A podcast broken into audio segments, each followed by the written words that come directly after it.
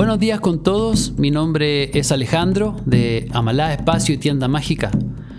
Les agradezco mucho por estar escuchando este podcast y también agradecer a los amigos que los días anteriores se han ido sumando a estas transmisiones. Hoy día les quiero conversar sobre un tema muy interesante que es la relación entre los tatuajes y nuestro sistema energético, nuestro desarrollo espiritual. Por ahí muchos de los que llevamos un camino de prácticas relacionadas quizás a la meditación, al yoga, a las medicinas ancestrales y a otras disciplinas, eh, nos gusta el tema de los tatuajes y tenemos en nuestro cuerpo tatuajes.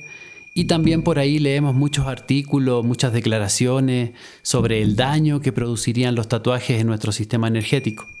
Con respecto al tema de los tatuajes y de nuestra energía y nuestra espiritualidad, existen muchas posturas He leído varios artículos con diferentes formas de mirarlo, pero por lo general existe una gran ola de artículos que tienden a satanizar o casi a demonizar el acto de hacerse tatuaje y tener prácticas espirituales.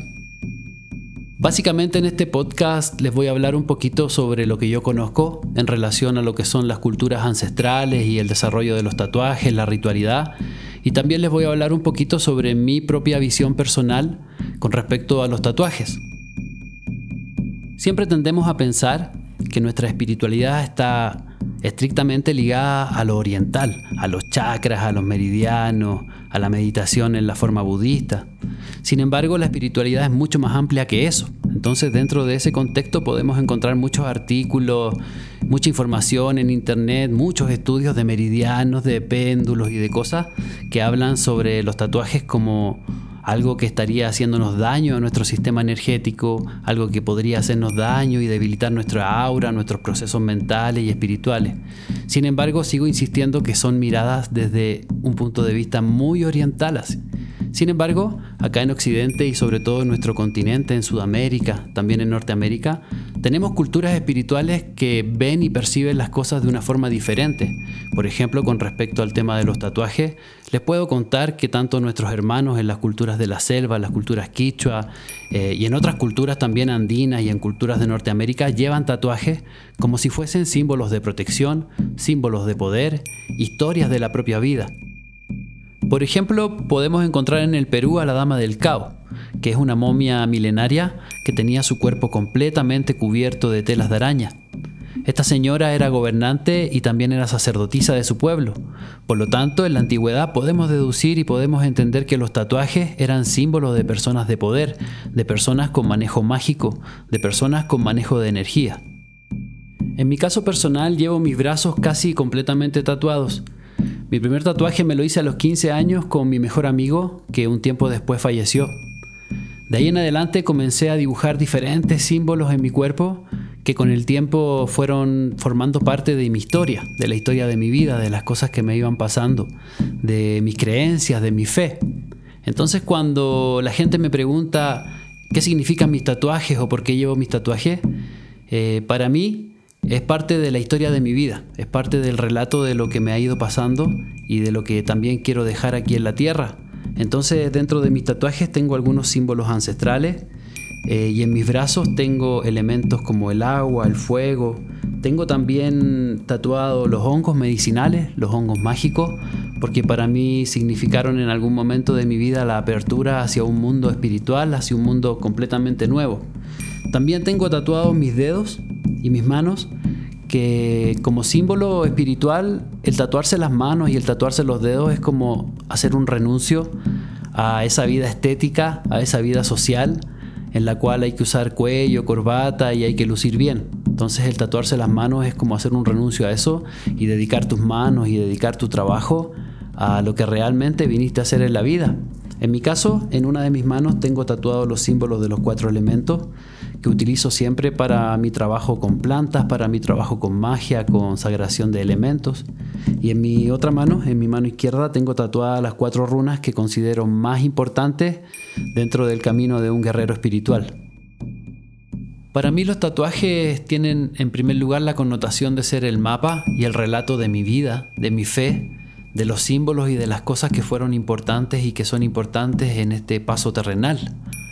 Y también en lo personal los tatuajes tienen una relación muy estricta con el renacimiento, ya con la reencarnación. Yo tengo la creencia personal a través de las medicinas ancestrales, de la ayahuasca, que cuando uno muere, el cuerpo vuelve a la tierra, se hace polvo y entonces la información que llevaba tu piel, tus tatuajes, tus historias, tus recuerdos y tu fe, quedan vibrando en nuestra madre tierra. Y entonces al momento de volver a nacer, nosotros podemos volver a pegarnos a esa vibración, volvemos a conectarnos con esa vibración y podemos entonces generar nuestro proceso de despertar espiritual, de renacimiento y de sabiduría en una forma más clara y llevando una relación y una continuidad con las vidas anteriores. Entonces, existe un ritual que yo conozco cuando un chamán, una bruja, un curandero, un hechicero va a morir, por lo general tiende en algunas culturas a enterrar esos objetos, tiende a enterrar un tambor, tiende a enterrar sus elementos de sanación, tiende a enterrar sus plantas mágicas, con el mismo objetivo, para que cuando el curandero o el sanador muera, al nacer en la próxima vida, en la tierra esté la vibración del trabajo que ya venía haciendo, esté ahí en la madre tierra la vibración de la evolución espiritual que ya traíamos. Entonces para mí los tatuajes también son un vínculo entre esta vida y la anterior, y entre esta vida y la que sigue. En los tiempos que estamos viviendo, pienso que es muy importante volver a dar la sacralidad y el acto mágico a las cosas que hacemos, sobre todo darle el carácter de sagrado a nuestro cuerpo, ya sea que estemos o no estemos de acuerdo con hacernos tatuajes. Hace un tiempo pasé unos días en la selva con los hermanos de una comunidad quichua, en la selva amazónica del Ecuador, y en una de esas noches donde estábamos haciendo ritual con la medicina de ayahuasca, uno de los yachas y uno de los sabios de la comunidad ofrece hacer tatuajes de huito, que es una tinta que dura aproximadamente 15 días en la piel, con la cual ellos siempre se pintan.